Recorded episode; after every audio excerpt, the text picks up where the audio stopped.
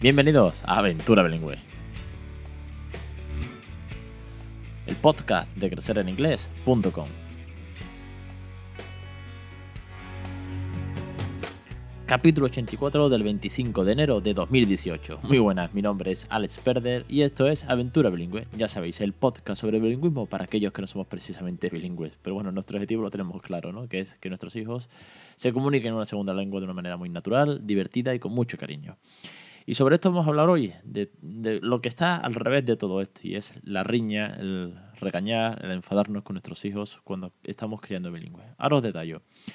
Antes, eh, tengo que sincerarme con vosotros y deciros que estoy muy nervioso, muy entusiasmado y con muchas ganas, porque mañana me voy a Madrid, a San Martín de Iglesias, a dar la charla junto con Alejandro Maldonado a los centros escolares que están eh, en el pueblo. De hecho, la charla va a ser en el Teatro Municipal.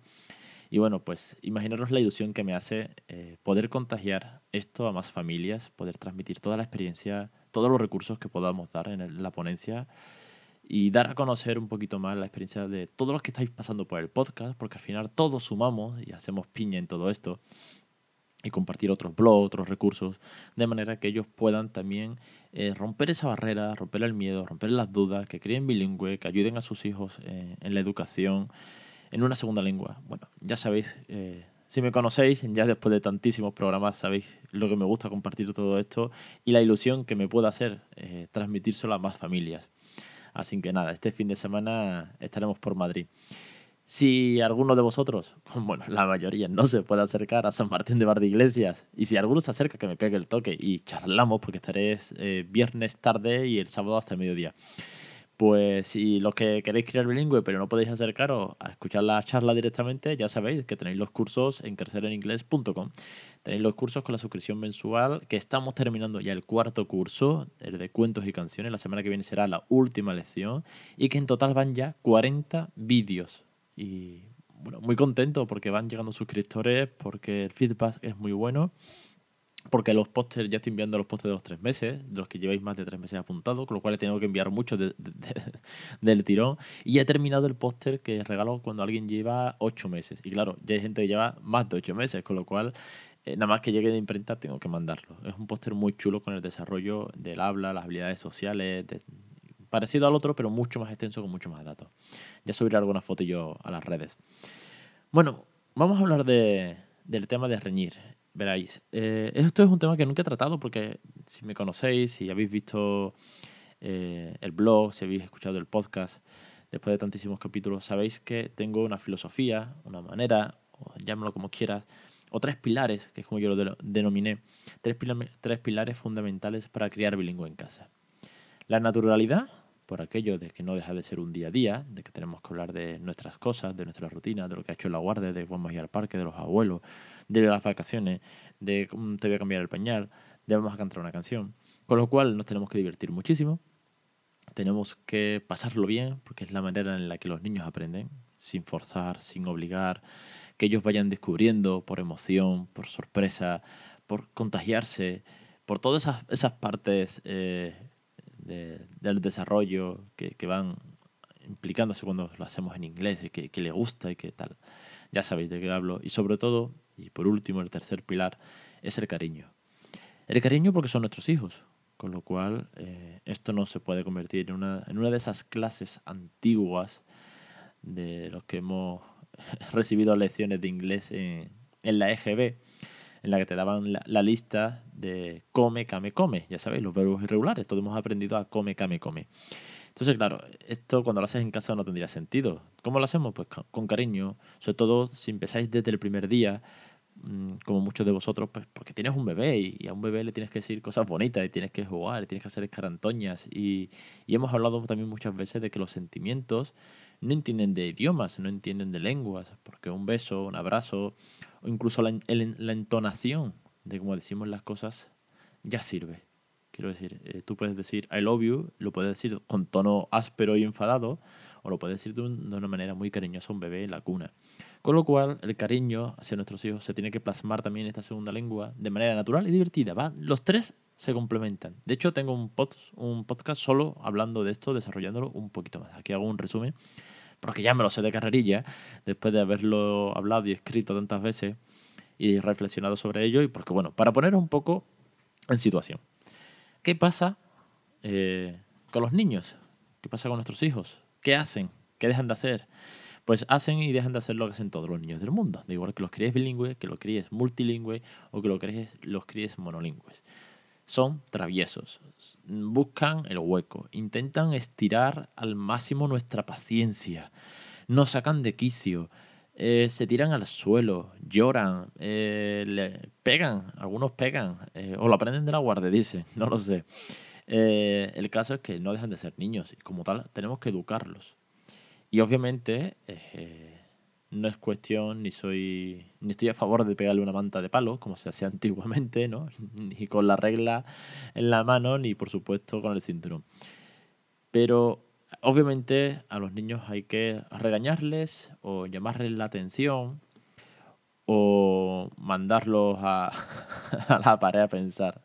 No, fuera, fuera de coñas sabéis por dónde voy, sabéis que a todos nos saca de quicio en algún momento dado, algún momento puntual del día, una acción de nuestros hijos. Bien, porque a lo mejor tal vez seamos nosotros los culpables, vamos con prisa, queremos llegar súper pronto a la guardia porque vamos súper tarde al trabajo y el chico se pone a ver el árbol de naranja, que tiene naranjas muy grandes, que bonitas son las naranjas, y mira el camión, y mira la moto, y vámonos, que vamos tarde. Entonces, pues, llega un momento en que se pone a llorar. Bueno, esto nos ha pasado a todos, ¿no? Si, si, a alguien no le ha pasado, por favor, que reflexione si tiene un hijo especial, porque sería difícil. Bueno, el caso. ¿Qué hacemos en estos momentos? Bueno, pues en estos momentos, si estamos creando bilingüe, método OPOL 24-7, 365 días al año, ¿vale? Lo que tienes que hacer, ¿vale? Lo que tienes que hacer en este momento es reñir, regañar, llamar la atención, llámalo como quieras, en inglés. No puedes regañar en español. Si estás haciendo un método, hago un off topic o me, o me salgo un momentito por la tangente. Si estás haciendo un, método de, de, inclusión al inglés en el que simplemente hablas inglés, por ejemplo, en los desayunos, y es solamente un ratito, solamente en la merienda, solamente cuando lees un cuento, pues tienes muchas horas del día para eh, ser cariñoso y regañar en la lengua materna, por así decirlo. Pero si estás haciendo un 24-7, sobre todo, y ahora os explicaré también que afectará también al otro, si estás haciendo un 24-7, no puedes regañar en español. Y os explico por qué, y es por una sencilla razón. No puedes regañar en español si crías bilingüe porque asociará que esa lengua que para ti es minoritaria, porque tú, ponte que de, la, de, de los 24 horas, por así decirlo, hablas el 99% en inglés, si hablas en español solo cuando riñes, para ti será la lengua minoritaria. Para él va a ser una lengua negativa, va a ser una lengua difícil de llevar, va a ser una lengua que le va a causar miedo, rechazo, eh, que sabe que, viene acompañada de una riña, que el tono que utilicemos, y aquí va una vez más el tema del tono, es agresivo o es de enfado, que nuestra expresión precisamente no es cariñosa en ese momento porque le pegas una voz y le dice que te estés quieto y le pegas esa voz. Eso eh, lo va a descuadrar completamente. Si, si, tú intentas ser cariñoso en inglés, jugar, vamos a leer un cuento, honey, we are going to read now to the cot to sleep y tal, y, y de pronto le dice, pero venga ya, vamos a la cuna. Y te sale eso de dentro, ese, enfado que sale de por dentro, que lo llevas ahí, que, que, lleva todo el día aguantándose porque te ha ido mal en el curro, porque te has peleado con fulanito menganito y tal, y de pronto la paga él, que no tiene culpa de nada. Si lo haces en español, lo vas a asustar. Y vas a relacionar que el español es una lengua negativa y mala para él. Con lo cual, no puedes bajar la guardia. Si tienes que reñir en inglés y le tienes que decir, don't touch, please, don't touch. Si tienes que decirle, don't touch, please, don't touch si tienes que decir stop, please, por favor, el please siempre, ¿vale? Ser amable, ¿vale? Aguantaros ahí un poco, aguantar como buenos padres que soy, aguantar. Eh, hacerlo en inglés. Bueno, Alex, es que eh, palabras cariñosas hay muchas. He leído tu listado que está en el blog, eh, en los cursos lo hemos visto también. Palabras negativas, ¿qué hago? ¿Le digo fuck? ¿Lo insulto? Eh, no, obviamente no, no vamos a utilizar palabrotas, ¿vale? No es necesario utilizar palabrotas con los niños. Y si no me sé una expresión, bueno, porque no toques, no corras, estate quieto, es fácil. Bueno, pues si, la, si no la sabes, la buscas. No en el momento que estamos encabronados, ¿vale? Pero si no la sabes, más adelante, cuando te hayas calmado, reflexionado, al día siguiente buscas la expresión que quieras traducir, que necesites. Pero si no te sale algo, respira. Respira de verdad. Dile simplemente no, stop, don't touch, eh, don't run, wait a moment, please, wait, wait, calm down, ¿ok? Relájate. Sí. Intenta eh, no ofuscarte en este momento, porque es muy delicado, porque estás eh, a, mil por hora con un enfado por alguna razón y además quieres regañar, con lo cual más vale eh, pararse un segundo. Si estáis utilizando un método de, bueno, pues que solamente utilizáis un ratito el inglés y tal, y ponte, por ejemplo, estáis utilizando el inglés para leer los cuentos antes de ir a dormir, y no quieres leer cuentos, y tú esos 20 minutos son inglés, no puedes reñirle tampoco. Quiero decir, porque al final verás que te podrás sacar de quicio y que entonces el inglés dejará de estar presente y pasarás al español.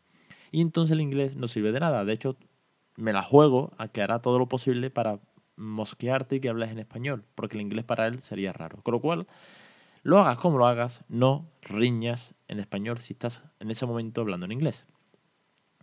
Y un consejo eh, personal, vivido en primera persona a mí me ha pasado de estar un poco más alterado, de no llegar a perder los nervios, no es cuestión de perder los nervios, pero sí, bueno, pues de tener que decirle, estate quieto y no toques esto y tal, y, y, bloquearme por bloqueo mental, por no saberle decir algo o porque no me sale en ese momento, y estaba delante de mi pareja, o estaba cerca, o estaba, si estaba en casa, por así decirlo, estaba al alcance.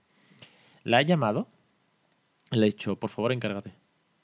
Sí, ese momento Está pasando esto, entonces ya respiro y le digo, y más se lo digo, a ella se lo digo en inglés, para que él lo entienda, ¿no? Para que él vea lo que está pasando. Mira, está tirando los libros y los está pisando, y los libros ni se tiran ni se pisan, por favor.